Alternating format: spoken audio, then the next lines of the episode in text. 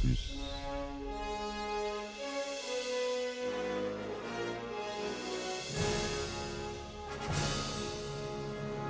Eh ben attendez, on est en France. Allez, cul sec.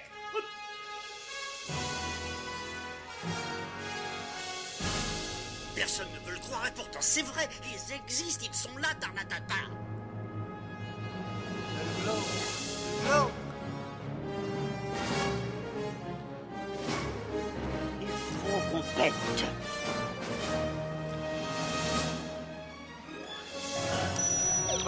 Circuit branché, convecteur temporel temporisé.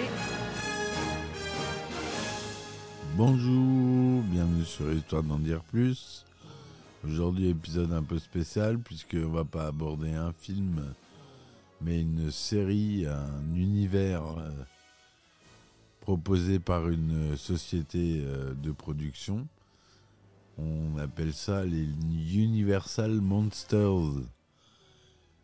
Et oui, euh, les films de Dracula, les films de momie, les films de loup-garou, tous ces films-là ont été produits par la Universal Pictures entre 1923 et 1960. Allez, c'est parti mon kiki. Et oui, donc ces films que vous avez peut-être pas vus parce que c'est vraiment des vieux films en noir et blanc, sont à l'origine de tous les films d'horreur de maintenant et de tous les films de science-fiction aussi. C'était les débuts euh, de la science-fiction au cinéma. Et ça a commencé dès 1923. Donc Universal Monsters ou Universal Horror.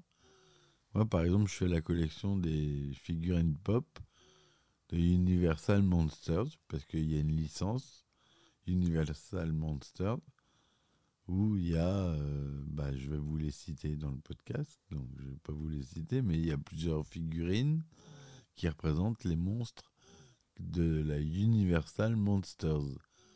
Donc cette série de films d'horreur, qui contient plus de 90 films quand même, hein, de suspense et de science-fiction, sont tous produits par la société de production cinématographique américaine Universal Pictures entre 23 et 1960.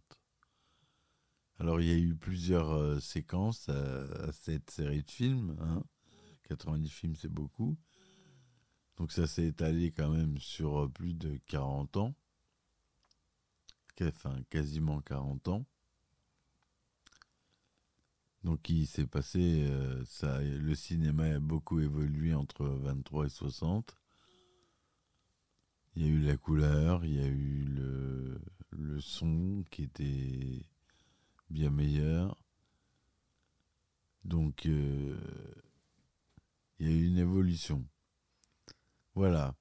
Donc, les premiers films entre 1923 et 1932, Universal Pictures commence à produire des films de monstres dès le cinéma muet, en adaptant deux romans français, Notre-Dame de Paris en Le Bossu de Notre-Dame en 1923 de Wallace Worley et Le fantôme de l'opéra pour Le fantôme de l'opéra en 1925 de Rupert Julian. Irving Thalberg est à l'origine du projet du Bossu de Notre-Dame. Il s'agit de la première production qu'il impulse chez Universal. Thalberg persuade Karl Lem engagé 1,5 million de dollars, un gros budget pour l'époque. Salberg s'implique dans le projet. Il choisit lui-même l'acteur Lon Chaney pour interpréter Quasimodo. Le réalisateur Worsley est choisi après le refus de plusieurs autres. Le tournage ne dure que enfin non, ne dure que dure six mois dans un décor de plus de 10 hectares reproduisant le parvis de la cathédrale de Notre-Dame, sa façade et des rues adjacentes. Thalberg quitte Universal en février 1923 pour rejoindre Louis B. Mayer avant la formation de la MGM, la Metro Goldwyn Mayer, en 1924, suivie par Chaney. Vous voyez, c'est les débuts des grosses sociétés de production. La MGM euh, qui naît en 1924. Le premier film, c'est donc Le Bossu Notre-Dame, film muet. Et euh, donc, c'est les premières évolutions. Et lorsque le projet du fantôme de l'opéra est mis en route, Thalberg insiste auprès de Meyer pour prêter Chanet à Universal pour le film. Dans un premier temps, Lem veut tourner le film en décor réel à l'Opéra Garnier à Paris. Mais l'idée n'est pas réalisable car l'opéra aurait dû être fermé. Le décor est donc reconstitué dans le studio. La première version du film est réalisée par Rupert Julian, qui démissionne à la suite d'une preview où le film est mal accueilli. Une deuxième version est montée avec des scènes supplémentaires réalisées par Edward Segwick. La troisième version du film est finalement approuvée par le studio. De 1927 à 1929, La volonté de la mort en 27, L'homme qui rit en 28 et Le dernier avertissement en 29 sont réalisés par Paul Lenny et en 1932, La maison de la mort par James Wells. Tout ça, c'est des films d'horreur. hein. On est au début des premiers films d'horreur. Donc là, c'est pure référence. Ensuite, on a une série de films lors de la Grande Dépression entre 31 et 34, avec l'impulsion de Carl Lem Jr., qui, qui qui confie en 1929 la direction opérationnelle du studio à son fils. Le premier film de l'ère Lem Jr. est Dracula en 1931 en version anglophone et Dracula en 1931 en version en hispanophone, hispanophone une, vers- une adaptation du roman de Bram Stoker, donc premier film sur le Dracula en 1931 avec notre cher Bela Lugosi. S'en suivent ensuite Frankenstein en 1931 avec Boris Karloff. Ensuite, on a La momie. Là, c'est la grande époque des grands monstres. En 1932, L'homme invisible en 1933.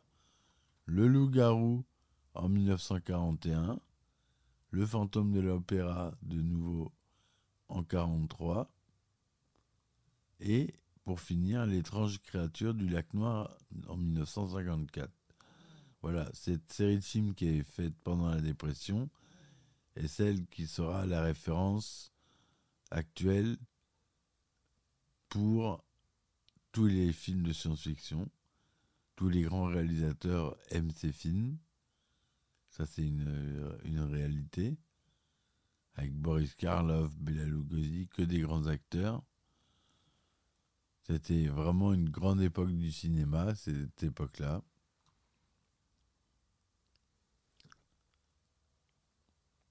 Ensuite, entre 1935 et 1956, fort des succès de tous ces films-là, la Universal se lance dans des suites avec succès, encore une fois, ça continue. Donc euh, attention, je vais énumérer, vous allez voir, c'en est drôle, le nombre de films qui est sorti. On en a 90, je vais pas en nommer 90, vous inquiétez pas, mais on a déjà La fiancée de Frankenstein en 35, qui est sans doute la suite la plus connue de l'histoire du monstre de Frankenstein. S'ensuit Le monstre de Londres en 35, La fille de Dracula en 36, Le fils de Frankenstein en 39, Le retour de l'homme invisible en 40, La main de la momie en 1940, La femme invisible toujours en 40, Le fantôme de Frankenstein en 42, L'agent invisible contre la Gestapo en 1942 encore, La tombe de la momie en 1942 toujours, Frankenstein rencontre le loup-garou entre, en 1943, Le Fils de Dracula, La Vengeance de l'homme invisible, La Maison de Frankenstein, Le Fantôme de la momie, La Malédiction de la momie, La Maison de Dracula, She-Wolf of London, La Revanche de la créature du lac, et La créature est parmi nous, en 56. Voilà euh, pour les suites de tous ces films-là, pour la période entre 35 et 56. On appelle l'âge d'or entre 1930 et 1940. De nombreux films font leur apparition, dont Double assassinat dans la rue Morgue en 1932, Le chat noir en 34, Le corbeau en 35, Le rayon invisible en 36, Vendredi 13 en 1940 et La femme gorille en 1943. Il y a un hommage d'ailleurs dans la série The Big Bang Theory à la femme gorille, où euh, Penny, le personnage qui, joue Penny, euh, l'actrice qui joue Penny, tourne dans un film, euh, son personnage tourne dans un film où elle est déguisée en femme gorille. Voilà. À partir de 1950, les monstres évoluent et le cinéma se retourne vers les créatures géantes, comme Tarantula en 1955, Le peuple de l'enfer en 1956, et La chose surgit des ténèbres en 1957. Les films de la Universal ont inspiré un bon nombre de réalisateurs, et là, je vais vous citer ceux dont je vous parlais tout à l'heure. Tim Burton, Francis Ford Coppola, Stephen Sommers.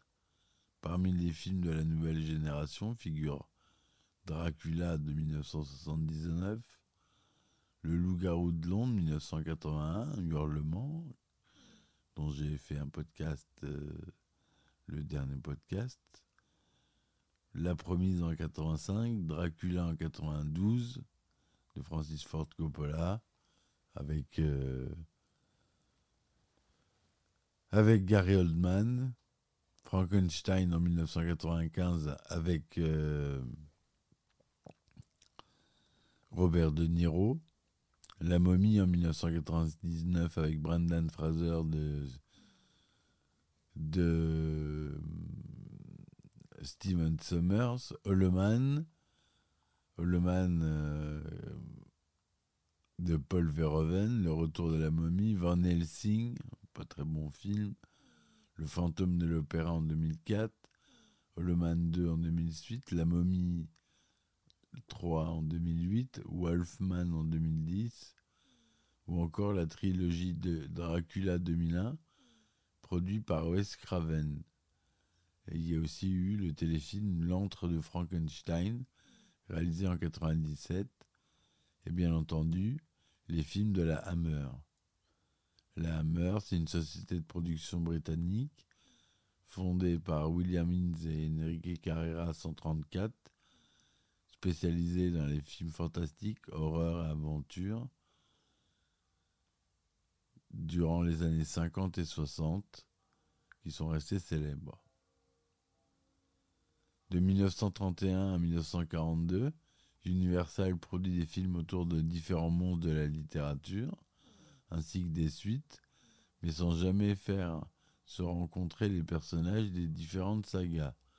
C'est avec le film Frankenstein qu'on rencontre le loup-garou, sorti en 1943, que les producteurs se font rencontrer le monstre de Frankenstein et le loup-garou présenté dans leur film précédent et donc commence à créer un univers.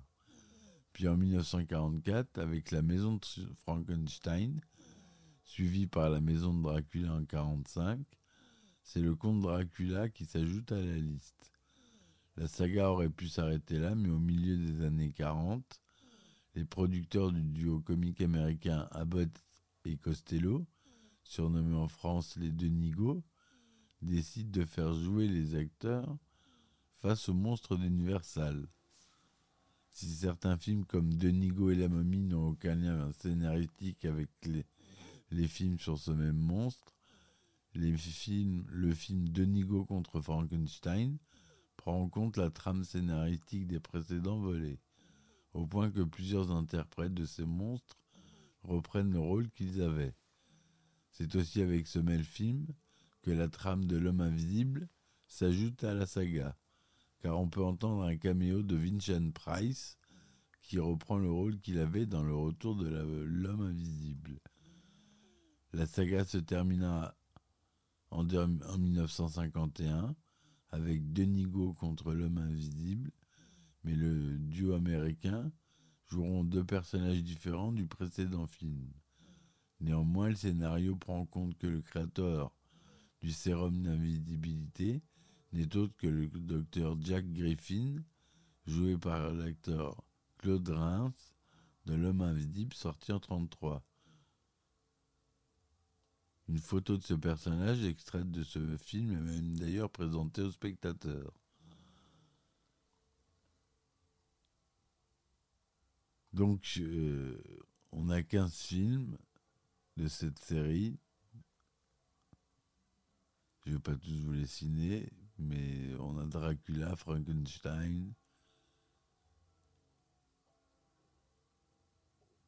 Je les ai déjà cités. Il y a eu un renouveau, le Dark Universe, entre 2017 et 2019. En octobre 2013, Roberto Orsi était en discussion avec IGN, laissant entendre que la momie et Van Helsing seraient dans un univers partagé.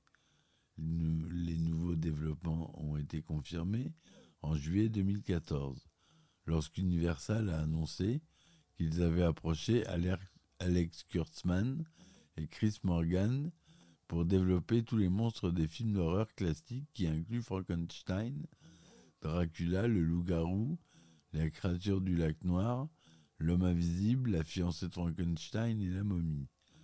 La momie est le premier en développement. En décembre 2014, Universal a embauché Jay Bazu pour écrire un film non divulgué pour l'univers partagé. Le président d'Universal, dans une interview en novembre, a déclaré que les nouveaux films seraient plus action-aventure plutôt qu'horreur et seraient fixés dans le cadre actuel afin de réinventer et de les réintroduire à un public contemporain. En août 2015, Alex Kurtzman a annoncé que la nouvelle série de films sera un mélange d'horreur avec d'autres genres fictifs. Après l'échec critique de Dracula Untold en 2014, le premier opus de la nouvelle franchise est La momie, sorti le 7 juin 2017, le nom de l'univers est annoncé en mai 2017, Dark Universe. Il est annoncé que le film suivant devait être un remake de La fiancée de Frankenstein, qui sera mis en scène par Bill Condon. À la suite de l'échec du film La momie, les projets de remake de la franchise Frankenstein et L'homme invisible, ainsi que le Dark Universe lui-même, sont définitivement annulés. Et eh oui, ça c'est fini en août boudin, malheureusement. Mais ça a été une sacrée saga de films. Ils valent tous le coup d'être vus pour votre culture cinématographique. Si vous aimez le cinéma, si vous m'écoutez, c'est que vous aimez le cinéma, je suppose. Donc voilà.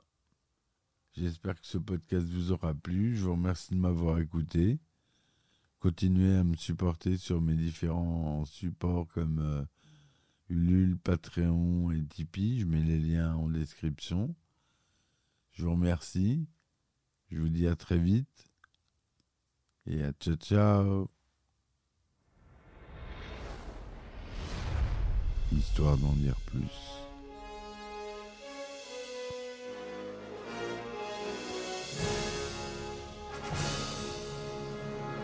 ben attendez, on est en France. Allez, cul sec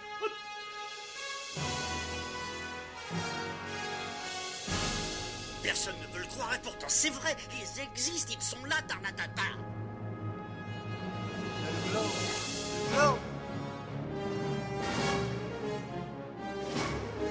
Il faut qu'on Arrête.